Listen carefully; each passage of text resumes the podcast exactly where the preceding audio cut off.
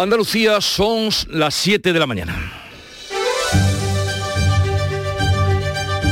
En Canal Sur Radio, La mañana de Andalucía con Jesús Vigorra.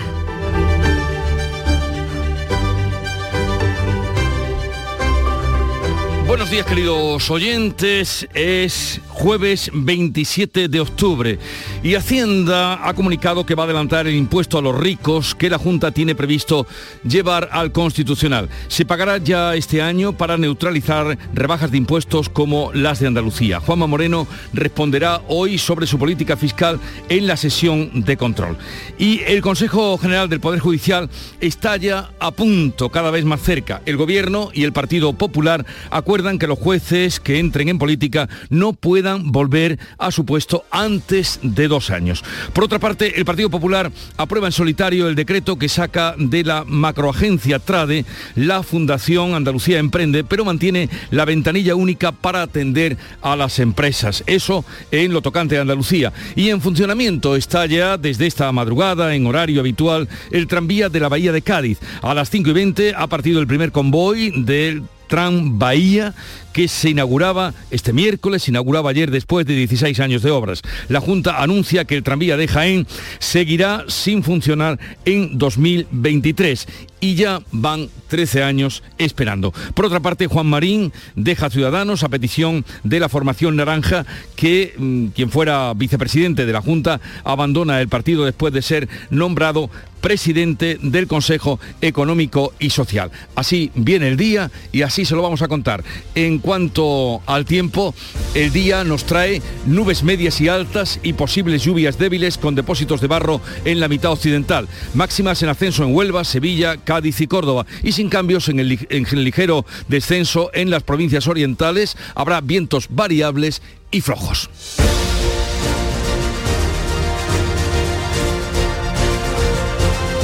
Pero vamos a conocer con detalle cómo viene el día en cada una de las provincias de Andalucía. Comenzamos en Cádiz, ¿a lo votaron? 24 grados a esta hora, 27 de máxima y el cielo despejado. Por el campo de Gibraltar, Ana Torregrosa. Cielo despejado también, 20 grados a esta hora, 25 es la máxima prevista. En Jerez, Pablo Cosano. 24 grados marca el termómetro a esta hora, 33 de máxima prevista, cielo limpio. En Huelva, Sonia Vela. Tenemos 20 grados, llegaremos a los 28, cielos con intervalos de nubes y una ligera calima. ¿Qué día tendremos en Córdoba, Miguel Vallecillo? La máxima prevista de 31 y con nubes. De momento en la capital 19, aunque en localidades como Doña Mencía tenemos 26 en este momento. En Sevilla, Pilar González. Intervalos de nubes, una máxima prevista de 32 grados y ahora tenemos 20 en la capital. ¿Cómo amanece en Málaga, Mati Pola? Un grado más que en Sevilla, 21 grados hasta ahora, vamos a alcanzar los 27, el cielo sin nubes. ¿Y en Jaén qué se espera, Alfonso Miranda? Pues un día extraordinario para poner una lavadora de mantas, 25 grados a esta hora, llegaremos a los 33. Pero si todavía nos han sacado las mantas, Bueno, ¿cómo pues vas a lavarlas? Pues, pues ya está, por la limpia. En Granada, Laura Nieto. Tenemos 17 grados, pero llegaremos hasta los 33 y en Loja hasta los 35. Hasta- Hay pocas nubes. Madre mía, en Loja 35 grados. Sí. Y por Almería, María Jesús Recio, ¿cómo viene el día? Con muy pocas nubes en el cielo, una máxima prevista para hoy de 28, el termómetro marca ahora 22.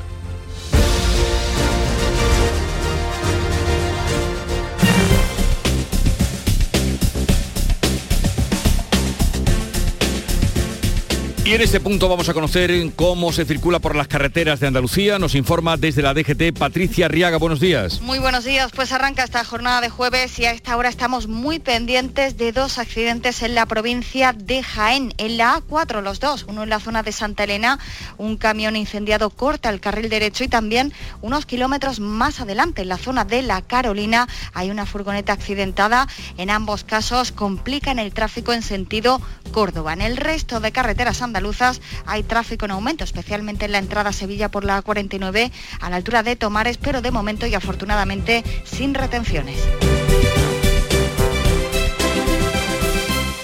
Siete, cinco minutos de la mañana sintonizan Canal Sur Radio. Agricultor, Todo sube. Luz, gas, combustible, alimentos. En Fertinagro estamos a tu lado. Ahora te subvencionamos el abonado de fondo de tu cereal con los mejores productos de siempre, al mejor coste que nunca. Por solo 80 euros por hectárea, la mitad que te costaría un fertilizante tradicional te llevas. Rizotech, el abono microgranulado con aminoácidos de aplicación ultra localizada junto a la semilla para una mejor implantación y enraizamiento del cereal. Y nuestro germinador azón, el bioestimulante que aumenta el porcentaje de nascencia de tus semillas y fija nitrógeno. Con más plantas nacidas y más vigorosas te aseguras el inicio de una gran cosecha. Todo al mejor coste que nunca. Con Fertinagro Biotech a miles de agricultores siempre les salen las cuentas. Nueva ley de pensiones. ¿Qué gano yo por seguir trabajando más allá de mi edad de jubilación? Tienes dos opciones. La primera, por cada año extra que trabajes, la Seguridad Social te incentivará con entre 5.000 y 12.000 euros. Esta cantidad, multiplicada por los años trabajados, se te abonará en un solo pago al jubilarte. Ministerio de Inclusión, Seguridad Social y Migraciones. Gobierno de España. Prepárate que llega tu mejor ocasión. Ya está aquí el Salón del Motor de Ocasión de Sevilla, del 28 de octubre al 1 de noviembre. La más amplia gama de vehículos de ocasión kilómetro cero y seminuevos de las principales marcas y modelos. Aprovecha la ocasión del 28 de octubre al 1 de noviembre en Fides. En Canal Sur Radio, la mañana de Andalucía con Jesús Bigorra. Noticias. Vamos a contarles la actualidad de este día. El Ministerio de Hacienda adelanta a 2022, el año en curso, el cobro del impuesto a las grandes fortunas que va a recurrir la Junta de Andalucía. Manuel Pérez Alcázar. Hacienda ha avanzado la entrada en vigor con efecto retroactivo del llamado impuesto de solidaridad para las grandes fortunas que deja sin efecto la supresión del impuesto del patrimonio aprobada por la Junta. El anuncio del Ministerio precipita los planes que el presidente Juanma Moreno avanzaba este lunes en Barcelona. Defender ante el Tribunal constitucional lo que considera un ataque a la autonomía fiscal de Andalucía. Consideramos que ha sido atacada nuestra autonomía fiscal y creo que va a prosperar nuestros recursos. Vamos a intentar por todos los medios que ese impuesto no, no actúe en el ámbito de Andalucía, puesto que ha habido una decisión unilateral desproporcionada y desleal hacia la autonomía de Andalucía. Hasta ahora el Gobierno había asegurado que el impuesto a las grandes fortunas entraría en vigor en 2023 y se extendería hasta el año 2024. Con este cambio, el nuevo tributo tendrá efectos a partir del próximo año con la liquidación del año en curso, el 2022. El presidente de la Junta va a responder hoy en la sesión de control a preguntas sobre la política fiscal. Pues los presupuestos generales del Estado siguen su curso, van adelante porque el Congreso va a rechazar este jueves las enmiendas a la totalidad contra las cuentas públicas. La ministra de Hacienda compara el respaldo de Esquerra Republicana de Cataluña y el de Bildu con los pactos de la Moncloa, hoy precisamente que se cumplan, se cumplen 45 años de la firma de aquellos pactos. Ana Giralde. María Jesús Montero ha sacado pecho del respaldo con el que parten los presupuestos pese a la exigencia de Esquerra de rebajar el delito de sedición o el pacto con el PNV para autorizar las lecciones vascas de surf y pelota. Hay quienes no comparten la actual distribución del arco parlamentario. Quizás por ello están desde el primer minuto intentando deslegitimar a este gobierno de coalición. Ayer se celebraron 45 años de un hecho determinante en nuestro país como fue la firma de los pactos de la Moncloa con el objetivo de dar respuesta a los graves problemas que atravesaba el país hace 45 años. La portavoz del PP, Cuca Gamarra, asegura que los presupuestos abocan en una recesión con cifras irreales y por las hipotecas de Sánchez con sus socios. Gamarra se ha arremetido contra la política fiscal del Gobierno. A pesar de toda la demagogia y de toda la propaganda, los grandes perjudicados de la política fiscal del Gobierno no son ni los poderosos ni los ricos, son las familias, los trabajadores, los autónomos y las pymes. Sí, señora ministra, pregúnteles a ellos. El portavoz de Vox, Espinosa de los Monteros, considera que las cuentas son un gasto innecesario. Los españoles debemos decidir si queremos un estado del bienestar o un bienestar del Estado, es decir, un bienestar de los políticos. En los últimos tres lustros, tres lustros, la renta per cápita de los españoles no ha crecido ni un solo euro. Desde Ciudadanos, Inés Arrimadas habla de las cuentas de la Carcoma y de un Pedro Sánchez que se vende a delincuentes con sentencia firme. ¿Sabe lo que es estar desesperado? Pero desesperado, desesperado, desesperado de verdad. El pactar con Otegui y Junqueras para llegar y mantenerse en Moncloa. Eso sí que es estar desesperado. El Grupo Plural apoyará los presupuestos, pero con exigencias. Por cierto, el Congreso ha rechazado dar la paga de 900 euros para diputados, pese al voto a favor de una parte de Unidas Podemos, aunque sigue en pie la revalorización salarial del 2,5% para sus señorías el año que viene. Se ha celebrado la primera reunión de Núñez Feijó con el PNV mirando a los pactos tras las elecciones de 2023. Francisco Ramón. Feijó se ha visto este miércoles eh, con Andoni Ortúzar, después, que el líder, después de que el líder de los populares eh, se llegara al partido. Ambos dirigentes han constatado sus diferencias, pero también el respeto entre los dos partidos acostumbrados a tener responsabilidades de gobierno. Feijó, que pretende orillar a Vox en futuros pactos electorales, trata de acercarse a otros posibles socios. El PNV acaba de alcanzar un acuerdo con el gobierno para respaldar los presupuestos. En 2018 los nacionalistas pasaron de apoyar las cuentas de Rajoy a votar a favor de la moción de censura de Sánchez. Y hay nuevo avance en la negociación para renovar el Poder Judicial. El Gobierno y el Partido Popular han pactado limitar las puertas giratorias en la justicia. Los jueces que entren en política no podrán volver a la justicia hasta dos años después de cesar. No podrán dictar sentencia de manera automática cuando regresen de un cargo político. Tendrán que transcurrir un periodo de inactividad de esos dos años. Es una medida adoptada en el ámbito de la negociación para renovar el Consejo General del Poder Judicial que parece cada vez más cerca y que recomendó la Comisión de Ética Judicial en mayo de 2021. En estos momentos hay tres ministros que son jueces, Margarita Robles, Fernando Grande Marlasca y Pilar Job. El PSOE aplaza el trámite de enmiendas de la ley trans y sus socios de Podemos exigen que la norma esté lista a finales de año. Los socialistas presentarán el lunes sus enmiendas que se centrarán en la violencia intergénero. No van a modificar la libre autodeterminación de género de las personas transexuales, que es lo que divide internamente al PSOE. La ministra de Igualdad, Irene Montero, lanza un ultimátum para acabar con las prórrogas a la ley. Es incomprensible que el Partido Socialista vuelva a ampliar el plazo de enmiendas. Esto solamente perjudica a las personas trans. Los Eh, socialistas se escudan en que hace falta mejoras. El Parlamento andaluz aprueba el decreto que modifica la agencia pública TRADE solo con el voto de los diputados del Partido Popular. Esa agencia TRADE se queda sin Andalucía Emprende, pero aúna a otros tres entes instrumentales de la Junta y permite una ventanilla única para atender a las empresas. La consejera de Hacienda, Carolina España, detallaba por qué Andalucía Emprende se queda fuera. ya que es lo más idóneo para alcanzar el mayor grado de eficacia y eficiencia en la gestión y maximizar sus sinergias. El diputado socialista, José Antonio Aguilar, lamentaba la decisión en estos términos. Esto ha sido una marcha atrás en toda regla. Si me permite la licencia, contrade ustedes han tenido un coitus interruptus de libro. Seguir hablando de Trade como una palanca me parece un eufemismo, porque hoy la convierten en una palanquita. Vox decía que con Trade el gobierno andaluz se ha subido a un tigre del que no sabe cómo bajarse. Inmaculada Nieto de por, de por Andalucía lamentaba que se rompiera el consenso inicial. Esto es un reparto de cachitos de la Junta para que todos los consejeros y consejeras tengan su juguetito. Esto es un reparto de juguete, frívolo, poco meditado, que rompe un consenso. Esto es una mayoría absoluta de libro, de rodillo, de las de toda la vida. El Pleno también ha ratificado la ley de policías locales y la de función pública que introduce el concepto de carrera profesional. Juan Marín deja la militancia de Ciudadanos después de ser nombrado presidente del Consejo Económico y Social de Andalucía a propuesta del presidente de la Junta, Juanma Moreno. Marín, que fuera líder de Ciudadanos en Andalucía y vicepresidente de la Junta, ha pedido la baja del partido desde el pasado 17 de octubre, justo cuando aceptó la presidencia del Consejo Económico y Social. Hace una semana hablaba de su lealtad a Ciudadanos.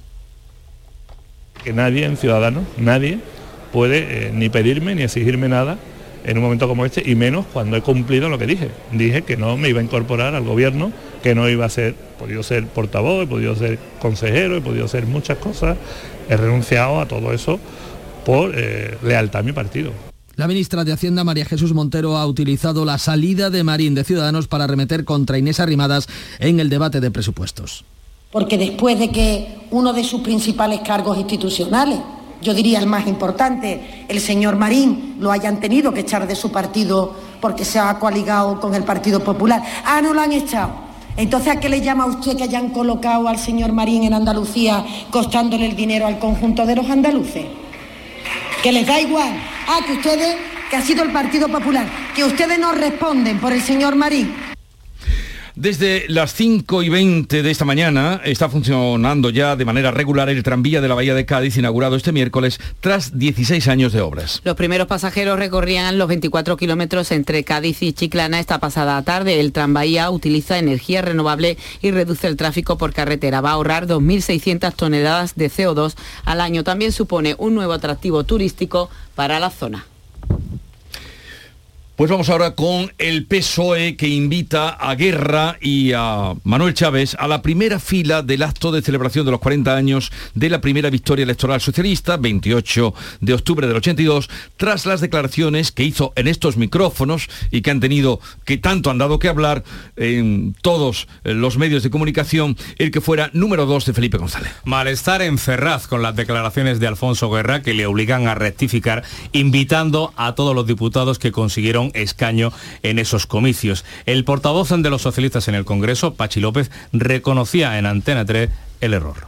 Hay veces que, hay cosas que se te escapan y yo creo que sí, que Afonso había que haberle invitado porque, y estoy convencido además, que Afonso tiene que estar y que estará pues habrá que ver en el acto del sábado que pasa. Se va a reservar la primera fila del auditorio sevillano de Fibes a los cabezas de listas en cada provincia andaluza en esas elecciones del 82. Entre ellos estaban Alfonso Guerra y también el que fuera presidente de la Junta de Andalucía, Manuel Chávez, hoy condenado por el caso de los seres. No asistirá Zapatero, tampoco los varones territoriales, solo confirma la Balear Armengol, pero lo condiciona a los vuelos. Extraña un poco la contundencia con la que Pachi López dice estará, porque en la entrevista que mantuvimos y el final de la entrevista, él decía que de llegar esa invitación ya tenía planes hechos todo está por ver lo que pasará el próximo sábado. Bueno, vamos al día de hoy, que es el jueves, día de la empresa. Conoceremos los resultados de la encuesta de población activa, la EPA del tercer trimestre y una nueva subida del Euribor por el Banco Central Europeo. La EPA llega tras la advertencia de la del riesgo de recesión a final de este año y puede apuntar si la economía ha comenzado a pararse en estos momentos. La última encuesta de población activa dejó en récords la ocupación con más de 20 millones en España y casi 3 3.300.000 en Andalucía. También este jueves los mercados esperan que el Banco Central Europeo apruebe una nueva subida de los tipos de interés del 0,75% hasta el 2% para controlar los precios. El tipo de referencia de las hipotecas sigue ligeramente por encima del 2,7, su nivel más alto desde 2009. Con este escenario, la patronal andaluza va a celebrar hoy el primer día de la empresa en Andalucía. Por cierto, que hoy estará con nosotros el presidente de los empresarios de la CEA, de los empresarios andaluces, estará en el programa que después trasladaremos a CaixaBank desde continuaremos a partir de desde las ocho y media. Bueno, vamos con otro asunto. El Senado rechaza aumentar las inversiones estatales para la Confederación Hidrográfica del Guadalquivir a pesar de la sequía. La Cámara Alta ha rechazado una iniciativa que presentó el Partido Popular para que el Gobierno rectifique su política de agua y aumente sus inversiones en esta cuenca en los presupuestos del Estado. Andalucía denuncia un recorte del 11,5%. En el Mirador de Andalucía, la consejera de Agricultura, Carmen Crespo, ha avanzado que con el plan SOS las inversiones de la Junta van a crecer un 24,5% en los presupuestos del año que viene y además pedía al Estado más inversión. La Junta de Andalucía considera que el agua es un bien de todos. Considera que el agua no es un tema político, sino social y económico, que todos tenemos que arrimar el hombro en esta situación difícil y que no invertir en la España seca supone en dejarnos en desventaja en estos momentos en los presupuestos generales del Estado y en las decisiones del Estado. No estamos en confrontación, mm. estamos en petición de necesidad.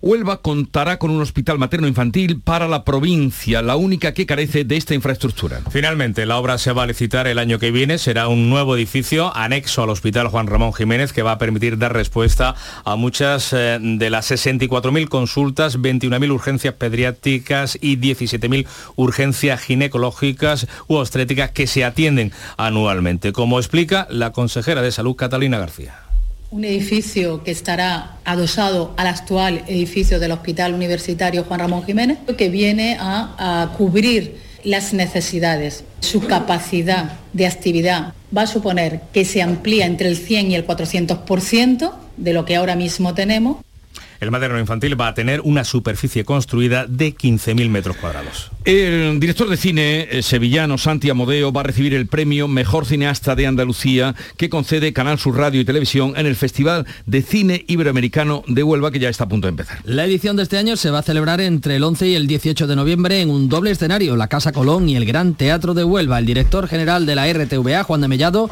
ha renovado el convenio de colaboración para la difusión del festival que este año cumple su 48 edición. Son las 7, 20 minutos de la mañana. En un momento estamos con la revista de prensa que ya tiene preparada y lista Paco Rellero. Empresario o autónomo. Si has aumentado tu plantilla fija desde el 1 de abril con contrataciones indefinidas o fijos discontinuos o tienes previsto hacerlo antes del 18 de noviembre, puedes beneficiarte de hasta 6.600 euros por cada persona trabajadora contratada. No pierdas esta oportunidad y solicita tu ayuda.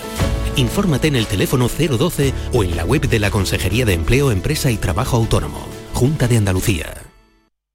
En Canal Sur Radio, por tu salud, responde siempre a tus dudas. El vértigo, una sensación de movimiento o giros que se suele describir como el típico todo me daba vueltas, aunque no es lo mismo que sentirse aturdido. Esta tarde en el programa nos ocupamos de esta patología que afecta hasta un 4% de las personas y siempre con los mejores especialistas y en directo. Envíanos tus consultas desde ya en una nota de voz al 616-135-135. Por tu salud, desde las 6 de la tarde con Enrique Jesús Moreno. Más Andalucía, más Canal Sur Radio.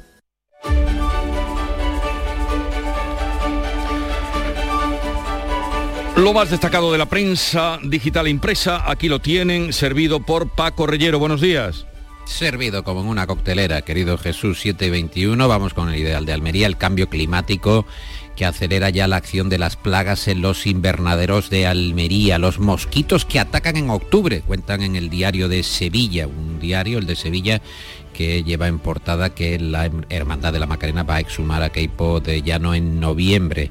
La demora en cinco centros de salud sevillanos roza la semana, es la portada de ABC de Sevilla. En el Córdoba encontramos que la alta velocidad de bajo coste, Irio, va a llegar a la capital cordobesa en marzo en distintas cabeceras en La Voz, en el diario de Cádiz, el tranvía de San Fernando, inauguración institucional, larga espera, tres lustros, apunta ABC, billetes gratis hasta finales de 2023. Vemos en La Voz de Cádiz, es una fotografía, la del presidente de la Junta en el tranvía, muy repetida en las portadas de hoy. En La Voz de Almería rescatan del mar a más de 200 personas en patera.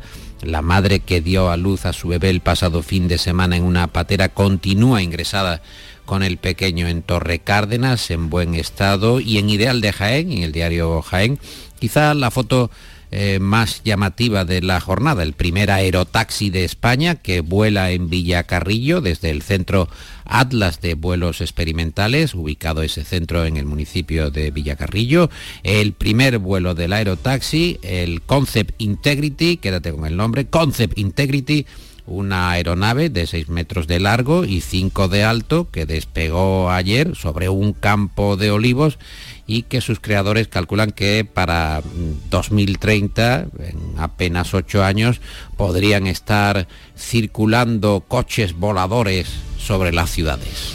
Bronca en Bruselas por los fondos. Oigan esto, ni idea de cómo se gasta el dinero en España es la información que comentas, la que está en la portada del mundo, la presidenta de la Comisión Presupuestaria de la Eurocámara que afea a los comisarios la falta de control. Pero ¿dónde gastan ustedes exactamente el dinero? El asunto de apertura del mundo es que el pacto para renovar los órganos judiciales está cerrado a falta del visto bueno de Génova, la presidencia del Partido Popular. El diario.es anota que el PSOE pacta con el PP que los jueces que entren en política no puedan volver a la justicia hasta dos años después de cesar el confidencial, que apunta que Génova minimiza el frenazo de Feijó en los sondeos y pide, eso sí, autocrítica. En ABC, Sánchez que pone a la reforma de la sedición fecha cuanto antes, pero siempre tras pactar los presupuestos generales del Estado. La vanguardia que anota que casi 200.000 españoles están pendientes de cobrar el subsidio de la llamada ley de dependencia, 200.000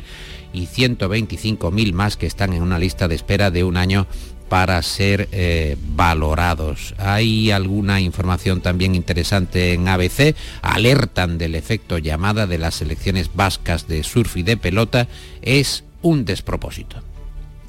Bueno, y ya están próximas las elecciones de medio mandato de Estados Unidos el próximo 8 de noviembre el próximo 8 de noviembre. Elecciones al límite, titula el país, porque los demócratas tienen mayorías muy estrechas en el Congreso, de apenas 10 escaños, de 435 en la Cámara de Representantes, y un empate en el Senado que deshace el voto de calidad, el voto de diferencia de la vicepresidenta Kamala Harris, que como se sabe es la presidenta del Senado estadounidense. En las elecciones se renueva un tercio del Senado y la totalidad de la Cámara. Hay mucha expectación, también nerviosismo, la cita del 8 de noviembre, que podría maniatar la presidencia de Biden y sumir a Estados Unidos en una peligrosa parálisis institucional. Un eje herido por la guerra. Vemos esa reunión entre Scholz y Macron, diferencias en energía y defensa distancias entre el motor de Europa,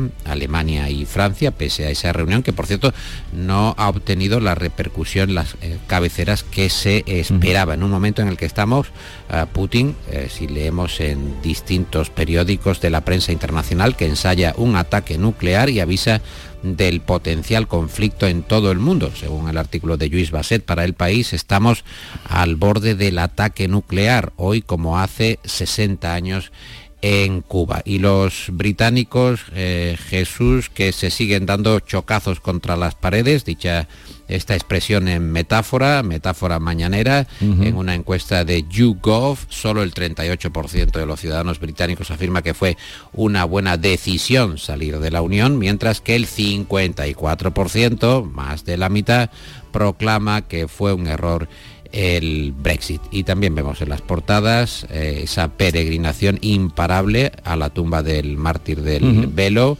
En ABC, por ejemplo, vemos la fotografía también en el país, al menos 10.000 personas que se congregaron en el cementerio de Aichi, donde está enterrada Masha Mini, la joven muerta tras ser detenida por eh, cómo llevaba el velo. Ayer se cumplían 40 días de su asesinato y hubo gritos de mujer, eh, vida y libertad. Son tremendas las fotos que hoy podemos ver y conmovedoras. Ya está por aquí Nuria Gaciño, buenos días. Muy buenos días.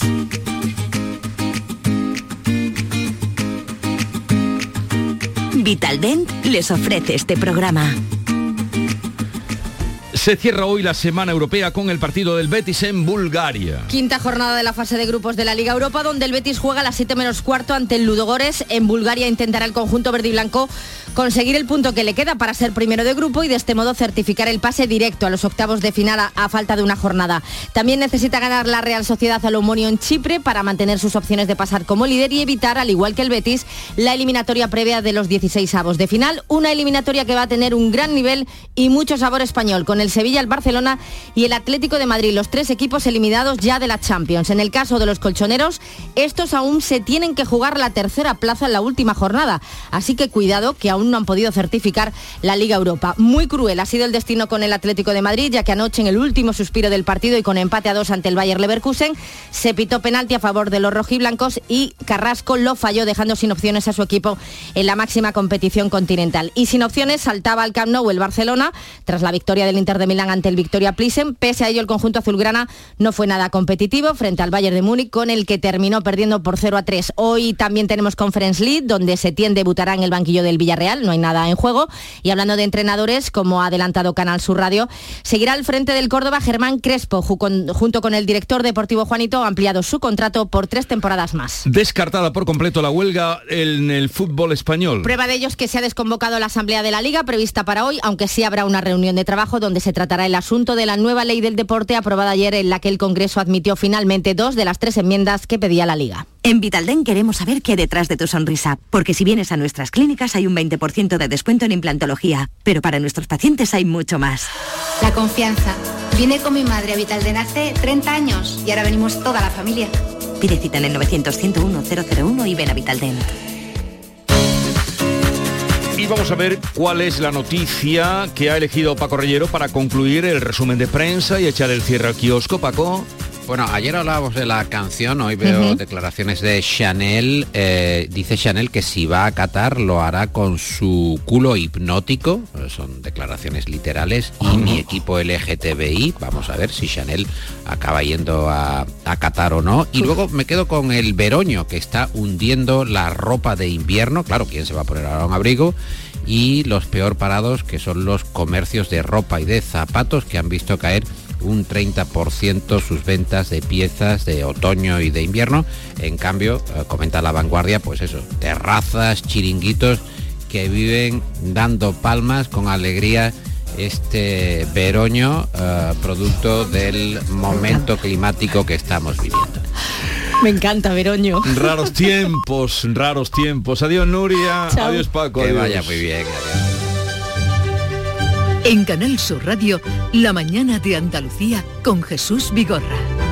Acaban de dar las siete y media de la mañana y a esta hora hacemos lo propio, que es repasar en titulares las noticias más destacadas que les venimos contando. Lo hacemos con Ana Giraldez. Se adelanta el llamado impuesto a los ricos. Hacienda confirma que el impuesto a las grandes fortunas que va a recurrir la Junta se pagará ya, este año para neutralizar rebajas de impuestos como las de Andalucía. Juanma Moreno responderá hoy sobre su política fiscal en la sesión de control.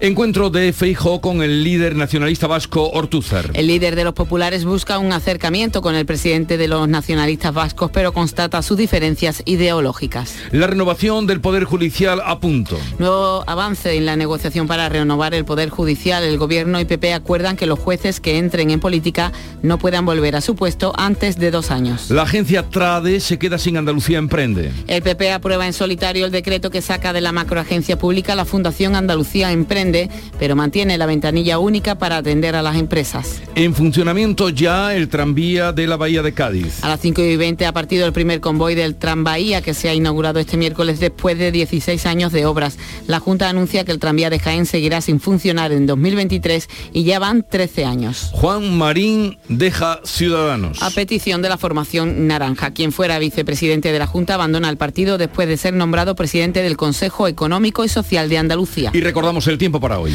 Cielos nubosos con predominio de las nubes medias y altas. Hay ligera presencia de polvo en suspensión más probable en la mitad occidental y durante la mañana. Las temperaturas en ascenso en el interior y sin cambios o en descenso en el litoral. Eh, hay también el viento de levante en el litoral mediterráneo oriental y en el estrecho. Atentos porque en un momento vamos con las claves económicas del día. Cajamar pone a disposición de empresas y autónomos la plataforma de ayudas públicas para informarte, gestionar y financiarte cualquier ayuda de los fondos de recuperación europeos Next Generation. Infórmate en nuestra web o nuestras oficinas. Cajamar, distintos desde siempre. Oye, ¿qué pipas estás comiendo? ¡Qué buena pinta! ¿De verdad me lo preguntas? ¿No las reconoces? Pipas hay muchas en el mercado. Sí, pero pipas reyes son las auténticas, las de siempre, con sal y sin sal. Incluso las del león son de frutos secos reyes. Que sí, que sí, me ha quedado claro. Frutos secos reyes, tus pipas de siempre. Las claves económicas con Paco Bocero. Paco, buenos días. Buenos días Jesús, ¿qué tal? Bien, bien. A ver, ¿qué claves económicas tenemos para hoy?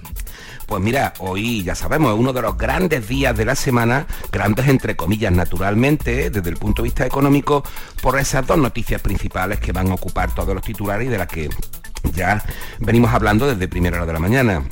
Comenzamos por la cita de Frankfurt, naturalmente con el BCE y los tipos de interés, de la que sabemos desde hace semanas que la apuesta principal es subir 75 puntos básicos, un 0,75% Sí. el conjunto de tipos. Aunque se esperan otras novedades sobre sus herramientas de política monetaria y tienen- tendríamos que hablar de compras de deuda y de unos programas especiales de liquidez para la banca, pero nos vamos a centrar en los tipos de interés, que es lo que más nos llega a afectar. Y cuando se habla de los tipos de interés del BCE nos preguntamos si es solo uno o si son varios y cómo nos afectan como ciudadanos y empresas, porque fíjate Jesús, podemos hablar de que hoy con esa subida se van a quedar en el 2%, el 2,25 o el 1,5, ya que el BCE maneja tres tipos de interés diferentes. Bien, pues estaremos atentos. Máxime hoy que vamos a hacer el programa a partir de las ocho y media desde CaixaBank, en, eh, en la sede central de, de Sevilla. Bueno, cuéntanos, ¿cuáles son y cómo identifican el que más nos afecta? ¿Cómo identificar esos tipos de interés que dicen, los tres tipos, el que más nos afecta? Pues mira, como te decía, son tres tipos de interés. El principal de refinanciación, el marginal de crédito y la tasa de depósito. El que nos afecta es el primero, el principal de refinanciación, que es el que se marca para las subastas semanales donde acuden los bancos a los que pedimos los créditos a solicitar liquidez. Este es el que están al 1,25% y presumiblemente con ese, con ese 0,75 se colocará hoy al 2. Ese es el que también se llama coloquialmente tipo de referencia o se le identifica como precio oficial del dinero para ciudadanos y empresas, como te digo. Luego tenemos el denominado tipo de facilidad marginal de crédito, que es al que acceden los bancos para pedir liquidez para realizar su operativa diaria o la que sea más urgente. Es decir, el tipo de interés que cobra el Banco Central Europeo a los bancos por prestarles dinero en el plazo de un día. Actualmente está en el 1,5%, con lo cual se quedaría en el 2,25% con esta subida. Y en tercer lugar está el tipo de facilidad de depósito, que es el que establece el interés que los bancos reciben por sus depósitos a un día en el BCE, lo contrario del anterior. Este está ahora mismo en el 0,75% y alcanzaría el 1,5%. En resumen, el que nos afecta en mayor manera es el principal de refinanciación o el de referencia, que es el que se lo colocará previsiblemente al 2% si se cumple hoy esta convicción. Y el que afecta también a las hipotecas, ¿no? Eh, ese ya es el Euribor. Euribor. Y está exactamente, está relacionado con este, pero el Euribor no lo maneja directamente el BCE, sino que es un, un tipo que sale de la operativa diaria de los bancos. Muy bien, pues explicados cuáles son los tipos de interés del BCE y en qué consisten, nos vamos con esta segunda clave de la que hablamos que sí podría ser más positiva. Pues sí, efectivamente, la hemos comentado antes. También a las 9 el INE va a publicar la EPA, la encuesta de población activa, correspondiente al tercer trimestre del año. Recordemos que la EPA es el indicador homologado con la Estadística Europea de Medición de la Ocupación y el Desempleo aunque luego se mida mensualmente a través del paro registrado y la afiliación a la seguridad social que seguimos puntualmente. Eh, y además esto se hace en, el resto de la eurozona con sus diferentes sistemas. Y recordemos también que la EPA del segundo trimestre elevó los ocupados en España, eh, como antes adelantaba Manu, hasta los 20.468.000, un 1,9% mm. más que en el primer eh, trimestre. En Andalucía llegamos a los 3.268.000 también otro 1,9% más. Y en cuanto a la tasa de paro, la última de la EPA es del 12,48 a nivel nacional, con una bajada del 2,7 en los últimos 12 meses, y en, y en nuestra comunidad el 18,7 con una bajada de ese paro del 3% en el mismo periodo. Bien. Pues contrastaremos estos datos con el presidente de los empresarios, con Javier González de Lara, que estará con nosotros a partir de las 9 de la mañana. Así es que Eh. vamos a poder analizar todos estos datos. Fenomenal. Muy bien, don Jesús. Oye, eh, felicidades. Vaya. Esto no viene del Banco Central, pero lo sé yo. Que felicidades por el día de tu cumple. ¿eh? Bueno, no diremos cuánto cumplimos, igual nos eso quedamos no. sorprendidos. Eso son cosas privadas. Eh, Hasta luego, que tengas un feliz día te regalen cosas bonitas. Adiós. Gracias, Jesús. Hasta luego. Si piensas hacer obras en tu vivienda, tenemos un plan. Si vais a reformar vuestro edificio, tenemos un plan. Porque en Andalucía hemos puesto en marcha el plan Ecovivienda, para que nuestro hogar sea más ecológico y accesible. Unas ayudas de hasta el 80% del coste de reformas en edificios y del 40% para obras en viviendas. Mejora de envolventes en fachadas y cubiertas, instalación de placas solares, aerotermia. Infórmate en la web del Plan Ecovivienda, en el marco del Plan de Recuperación, Transformación y Resiliencia financiado por la Unión Europea Next Generation Junta de Andalucía. ¿Y tú? ¿Qué radio escuchas? El Club de los Primeros, Jesús Vigorra y todos los programas que tiene Canal Sur, los mejores. Yo estoy 24 horas con Canal Sur. Es la mejor cadena que se puede escuchar. Sobre todo los informativos me encantan porque me dicen cosas para estar alerta. Canal Sur Radio, la radio de Andalucía. Yo escucho Canal Sur Radio.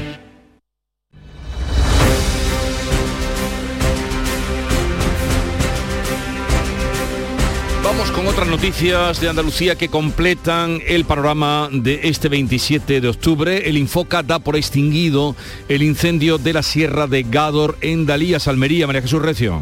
Un incendio que ha estado activado durante casi tres días, que ha arrasado una superficie de 67 hectáreas entre pinos, alcornocales y matorral. Quedaba completamente apagado este miércoles, pasadas las dos y media de la tarde, tras las últimas labores del equipo contra incendios del Infoca. La Guardia Civil investiga las causas, ya que una persona fue detenida este martes por su presunta vinculación con este fuego. Y hemos conocido hace un momentito, Jesús, que una persona ha sido detenida en Vera por apuñalar presuntamente a un hombre en una vivienda cuando defendía a una amiga que estaba sufriendo una agresión ha ingresado ya en prisión provisional.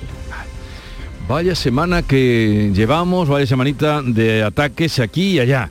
El gobierno presentará en unos meses un proyecto para mejorar la capacidad de la autovía que une Cádiz y Sevilla. Se contempla la posibilidad de un tercer carril. Pilar González. La ministra de Transporte Raquel Sánchez presentará un plan integral para la AP4 sin descartar terceros carriles o nuevos enlaces. Ha asegurado que se buscará la mejor opción para atender el incremento de los usuarios que circulan por esta vía. ¿Cuáles son las necesidades pues, de terceros carriles o de nuevos enlaces o de mejorar de los enlaces existentes para poder adaptar esa vía a las nuevas necesidades. La eliminación del peaje ha supuesto un aumento del tráfico y durante el verano son constantes las retenciones que hay en esta vía. El proyecto del Ministerio recogerá la fecha del inicio de las obras.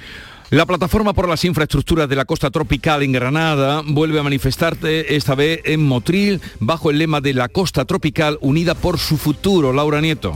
Una protesta que tendrá lugar esta tarde a partir de las 7 en la plaza de la Aurora de Motril, después de que llevaran sus reivindicaciones el pasado mes de septiembre al Congreso de los Diputados en Madrid. Las principales eh, reivindicaciones pasan por las canalizaciones de Rules, los espigones en las playas y la conexión ferroviaria con Granada. Pero agricultores y empresarios no van a estar solos. Han anunciado su presencia en la salida de la manifestación el delegado del Gobierno andaluz de la provincia, Antonio Granados, el presidente de la Diputación, José Entrena, y la alcaldesa de Motril, Luisa García Chamorro. Oliver, el niño malagueño de dos años y medio que tiene un tumor cerebral, ya está en Barcelona para ser operado. El avión medicalizado, que ha sido pagado por un empresario español, ha llegado este miércoles desde México, Matípola.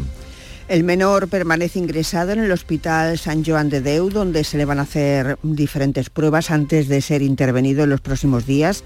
Así lo confirma su padre, Alejandro Romero. Hasta que no vean, tienen que checar todo otra vez, ya sabéis, venimos de otro hospital, tienen que corroborar toda la información y de un día a otro puede cambiar todo, así que van a hacer nuevas pruebas y así hasta que esté listo. Su madre afirma que el niño está bien, estable, en buenas manos. Hoy le harán más pruebas y posiblemente se va a ofrecer información a partir del mediodía por parte del hospital y de la familia.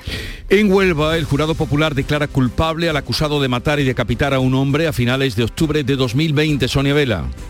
Tras la tercera jornada del juicio por el conocido como crimen de Halloween, anoche el jurado popular leía su veredicto y declaraba al único acusado culpable por unanimidad de los delitos de asesinato y de profanación del cadáver. El jurado considera probado que el ahora condenado se valió de su amistad con la víctima para golpearlo mortalmente de manera intencionada. El Ministerio Fiscal mantiene su petición de 24 años de cárcel. Los hechos ocurrieron en el domicilio de la víctima días después del asesinato, el 31 de octubre de 2020. El acusado paseó por las calles de Huelva la cabeza de la víctima en una bolsa que terminó depositando en un contenedor de basura.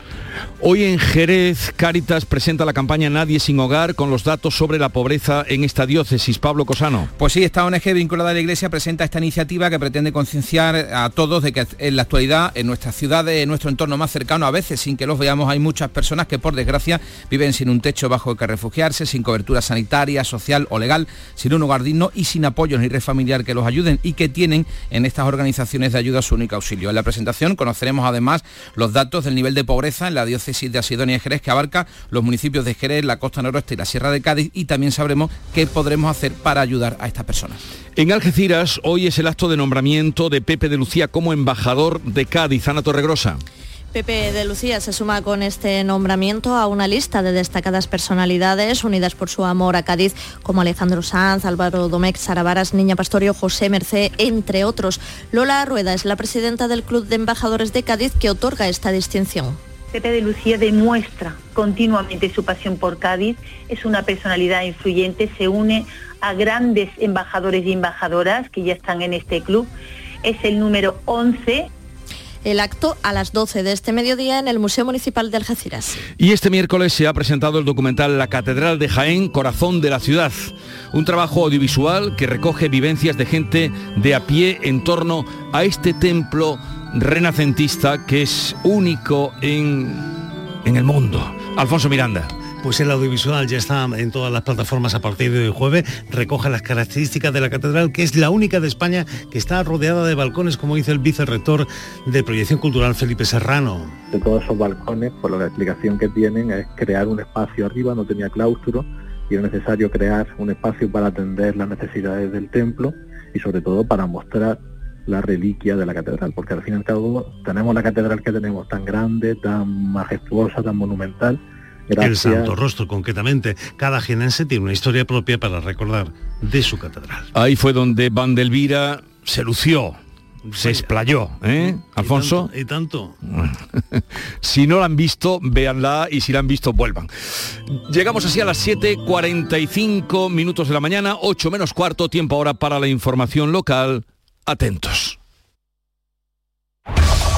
En la mañana de Andalucía de Canal Sur Radio. Las noticias de Sevilla. Con Pilar González. Hola, buenos días. Los restos de Keipo de Llanos saldrán de la Macarena en noviembre. El gobierno contempla un tercer carril en la AP4, la autopista a Cádiz. Y antes del verano comenzará el traslado a la futura ciudad de la justicia. En cultura comienza hoy la Feria del Libro y en deportes juega el Betis en Bulgaria. Enseguida les contamos todo esto. Antes atendemos al tráfico. Hay retenciones en las principales autovías de acceso a la capital por Utrera o Coria. Son cinco los kilómetros por la autovía de Huelva y tres en el centenario sentido Cádiz. En el interior de la ciudad el tráfico es intenso en las avenidas de entrada. Y hoy tenemos intervalos de nubes, ligera presencia de polvo en suspensión durante la mañana y las temperaturas siguen subiendo. La máxima prevista 34 grados en Lebrija y Morón, 33 en Écija, 32 en la capital. A esta hora tenemos 19 grados en Sevilla. El dramaturgo Marco Lallera con Teatro La Resentida trae al Teatro Central los días 28 y 29 Oasis de la Impunidad y en la sala B Xavier Bobés y Alberto Conejero funden documental y teatro de objetos en la obra El Mar, visión de unos niños que no lo han visto nunca. Venta de entradas en teatrocentral.es, Agencia Andaluza de Instituciones Culturales, Junta de Andalucía. Las noticias de Sevilla. Canal Sur Radio. Será en noviembre cuando los restos mortales de los generales Caipo de Llano y Borquez salgan de la Basílica de la Macarena. La hermandad ya ha recibido las primeras recomendaciones. El secretario de la hermandad actuará como notario y habrá algún representante de la Secretaría de Estado de Memoria Democrática en calidad de observador y también un forense. La intención es entregar los restos a las familias y se descarta que puedan ser depositados en el columbario. Las tareas de sumación serán bastante complejas, tardarán horas porque no se sabe la profundidad ni de las tumbas, ni tampoco el estado de conservación de los cadáveres. En breve habrá una nueva reunión con la Secretaría de Estado de Memoria Democrática para ultimar el protocolo. El delegado del Gobierno Central en Andalucía, Pedro Fernández, ha mostrado su confianza en el final del proceso.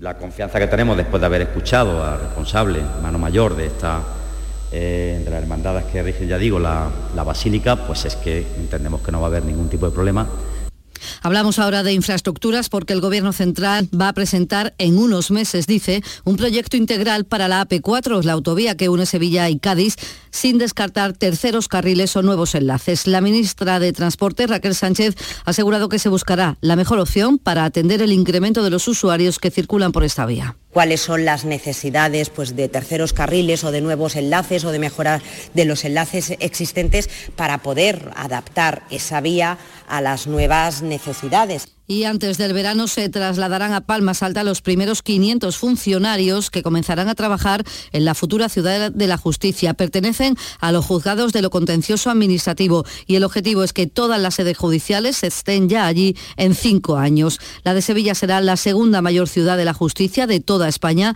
con más de 110.000 metros cuadrados. Se convertirá así en un referente como ha señalado el consejero de Justicia de la Junta, José Antonio Nieto. Sevilla va a tener la sede que necesita la sede que se merece, vamos a ser una referencia a nivel nacional, no se crean que hay tantas a nivel europeo comparables con la que va a tener la ciudad de Sevilla. El Ayuntamiento y la Consejería de Justicia han acordado trabajar juntos para agilizar los trámites y garantizar aspectos importantes como la movilidad, el traslado diario a Palmas Altas de más de 4.000 personas, lo dice el alcalde Antonio Muñoz. Reiterar que TUSA nunca será un problema. Nosotros iremos acompasando la necesidad de líneas para atender la demanda de viajeros conforme se vaya produciendo el traslado de, las distintas, de los distintos tribunales. En la agenda del día notamos que la Diputación Provincial celebra hoy un pleno en el que, entre otras cosas, va a abordar la creación del Consejo Provincial de las Mujeres y nuevas obras para paliar los efectos de la sequía en determinados municipios de nuestra provincia. 7 de la mañana y 49 minutos. Rafael vuelve a Sevilla con su gira triunfal. 24, 25, 26 y 27 de noviembre en Fibes. Compra tus entradas en rafaelnet.com y fibestickets.es. Rafael en concierto. Dime, escúchame, ¿dónde quedamos para comer? Pues estuvimos el otro día en el barrio de Santa Cruz por salir por el centro y no veas cómo comimos en la hostería del Laurel. Te voy a dar una pinceladita. Una chacina en condiciones con un jamón bueno. La ensalada de tronco de bonito espectacular. Pescadito frito, pero bien frito. Las croquetas caseras del chef. Pero vamos, que lo tengo claro. Dentro de la hostería, tranquilo y bien atendido de sevillanas maneras. pues ya me has liado. Voy a reservar en el 954 220295 que ya vamos tarde. Recuerda, Hostería del Laurel, Plaza de los Venerables, Barrio de Santa Cruz. En Canal Sur Radio, las noticias de Sevilla. Un catequista está siendo investigado por abusos sexuales a un menor en un campamento de Cristo Joven. La Archidiócesis de Sevilla repudia los hechos y garantiza la máxima cooperación para el esclarecimiento de todo lo ocurrido. Y ha fallecido el hombre que el lunes resultó herido en la cara de un disparo en las 3.000 viviendas. La policía ahora investiga lo ocurrido como un supuesto caso de homicidio. De momento no hay detenidos. Y en la crónica laboral, la plantilla de Airbus va a parar una hora por turno, hoy convocado por UGT y Comisiones Obreras, como paso previo a la huelga prevista a principios de noviembre para exigir subidas salariales. Entienden que la empresa está batiendo récord de producción y ventas y que esto no está repercutiendo en los salarios. Y los trabajadores de Tusam piden al ayuntamiento que incremente la seguridad y la vigilancia de los autobuses durante el puente de Todos los Santos. Asegura que sufren actos vandálicos durante las noches, le tiran huevos, naranjas en zonas muy concretas de la ciudad, como Kansas City y Guamate, y el presidente del sindicato de conductores, Isidro Vázquez, advierte, lo hace aquí en Canal Sur Radio, que estos altercados pueden derivar en otro tipo de accidentes y causar males mayores. Riesgo de un volantazo, llevarte por delante de un coche o subirte a la acera y atropellar un peatón. Y todo, todas esas cuestiones nosotros entendemos que es lo suficientemente importante y grave para que se haga algo. ¿no? Nosotros hasta ahora ni siquiera medidas de canto al sol. A la calle, a los leones, como se suele, suelen decir los romanos, y apañentela como pueda. En junio saldrán los primeros vehículos eléctricos de transporte de mercancías de la fábrica de Scubik en Utrera, con el objetivo de poner en el mercado 60.000 unidades anuales que hasta ahora se venían haciendo en Asia. El coche es un invento del ingeniero sevillano y CEO de la empresa, José María Gómez, quien ha explicado en Canal Sur Radio que a instancias de su hijo buscaba una solución eléctrica y ecológica para el reparto de mercancías en las grandes ciudades. Nos lanzó el reto de diseñar un vehículo intermedio entre las motocicletas y las furgonetas. Un vehículo que tuviera mucha capacidad de carga, eléctrico por supuesto, pero que fuera fácil de aparcar en el centro de la ciudad, de ese Cubic. Un scooter capaz de transportar un metro cúbico. Isla Mágica cierra su temporada el próximo 1 de noviembre, se despide celebrando Halloween. El lunes el parque abre sus puertas a las 12 de la noche. Según el director Guillermo Cruz, la cita se ha convertido en un referente en la oferta de Isla Mágica. Sí, sí, sí, está todo ya completamente tematizado, incluso la iluminación, espectáculos, tenemos pasajes del terror, la mm, aceptación que tiene de, de nuestro público de nuestro público de Sevilla, incluso de gente de fuera que viene, la verdad es que es muy buena, muy buena. Y el Centro de Transfusión Sanguínea hace un llamamiento a la donación para mantener los niveles de reserva en los hospitales sevillanos durante todo el puente de Todos los Santos.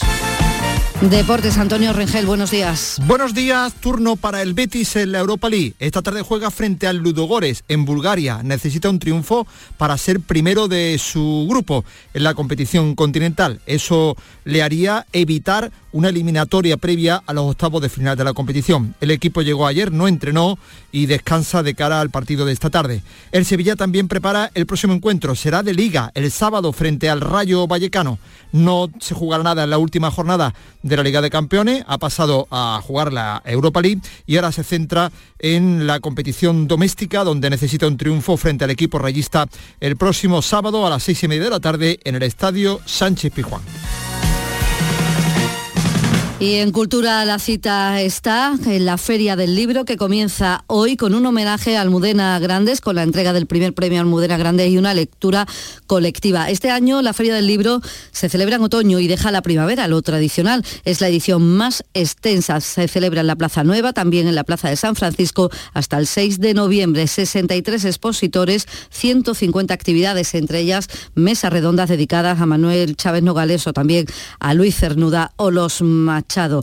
Explica el director de la feria, Rafael Jurado. El escenario de, novela negra, la verdad es que Sevilla puede ser escenario de lo que quiera. Y eh, luego hay otra mesa también muy interesante porque no es solamente una charla, sino que a continuación se va a hacer una ruta literaria, ¿no? En este caso va a ser por el barrio de Santa Cruz. Creo que es otra de, las cuestiones que También les contamos que el director general de Canal Sur Radio y Televisión, Juan de Mellado, y el alcalde de Sevilla, Antonio Muñoz, firman hoy un convenio para el Festival de Cine Europeo de Sevilla. A esta hora 21 grados en Marchena, 18 en Boyullo, 19 grados en Sevilla. Escuchas La mañana de Andalucía con Jesús Vigorra, Canal Sur Radio. Aquadeus, el agua mineral natural de Sierra Nevada, patrocinador de la Federación Andaluza de Triatlón, les ofrece la información deportiva.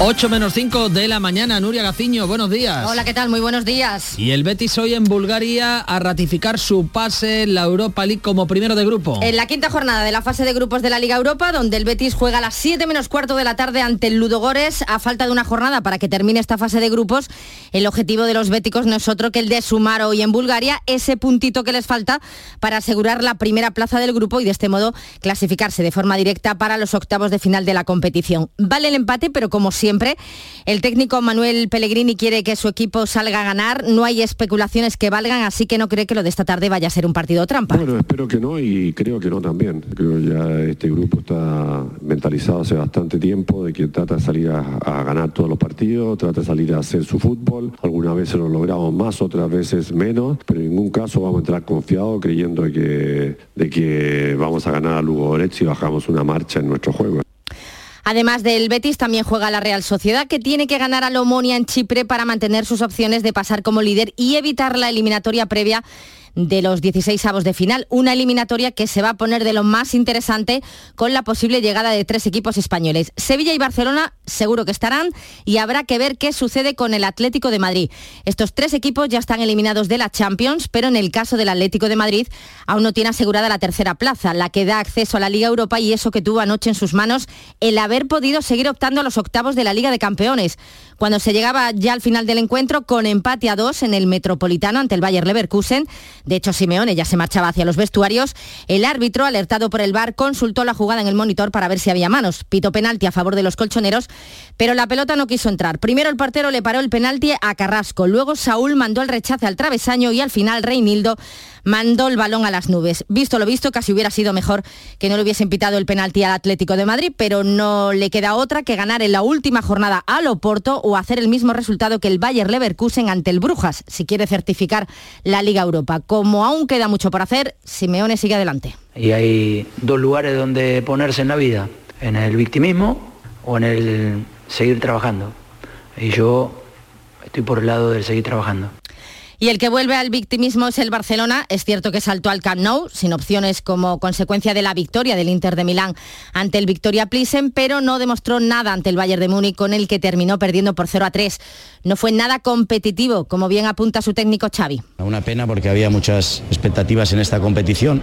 Nos tocó un grupo realmente muy complicado, eh, nos ha pasado de todo, de todo en la, en la Champions y la verdad, eh, ha sido muy cruel esta, esta competición para nosotros, pero hoy no hemos competido así como otros partidos lo hemos hecho, hoy, hoy no hemos competido bien.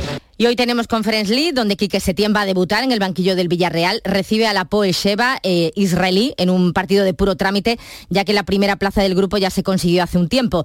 Y hablando de entrenadores, tal y como ha anunciado Canal Sur, Germán Crespo va a seguir al frente del Córdoba, junto con el director deportivo Juanito, ha ampliado su contrato por tres temporadas más. Los que esperan poder contar con su técnico todas las temporadas más que se pueda es el Betis con Manuel Pellegrini. Están encantados con el chileno, no es para menos. A raíz de la espantada de Unai Emery en el Villarreal, le preguntaban a Pellegrini por la posibilidad de que él hiciera algo parecido, que viniera una oferta irrechazable, algo más que posible, teniendo en cuenta lo bien que lo está haciendo. Yo tengo cláusulas. Bueno, a mí personalmente sí me gusta cumplir los contratos, pero hay, como digo, la cláusula de salida se la colocan por ambas partes, así que si uno hace uso de una cláusula de salida, está cumpliendo un contrato que está firmado por ambas partes. He tratado y he tenido la suerte de cumplirlo, a excepción del West Ham, siempre eh, los contratos, lo, por lo menos lo que dijo lo que estaba escrito en los, contratos. Descartada, por tanto, una escapada por parte de Pellegrini. Y el fútbol femenino no defrauda. La Sub-17 va a disputar la final del Mundial que se está celebrando. La India ganó por la mínima Alemania y en la final del domingo se enfrentará a Colombia. Aquadeus, ahora más cerca de ti, procedente del manantial Sierra Nevada, un agua excepcional en sabor, de mineralización débil que nace en tu región. Aquadeus Sierra Nevada es ideal para hidratar a toda la familia y no olvides tirar tu botella al contenedor amarillo. Aquadeus, fuente de vida, ahora también en Andalucía.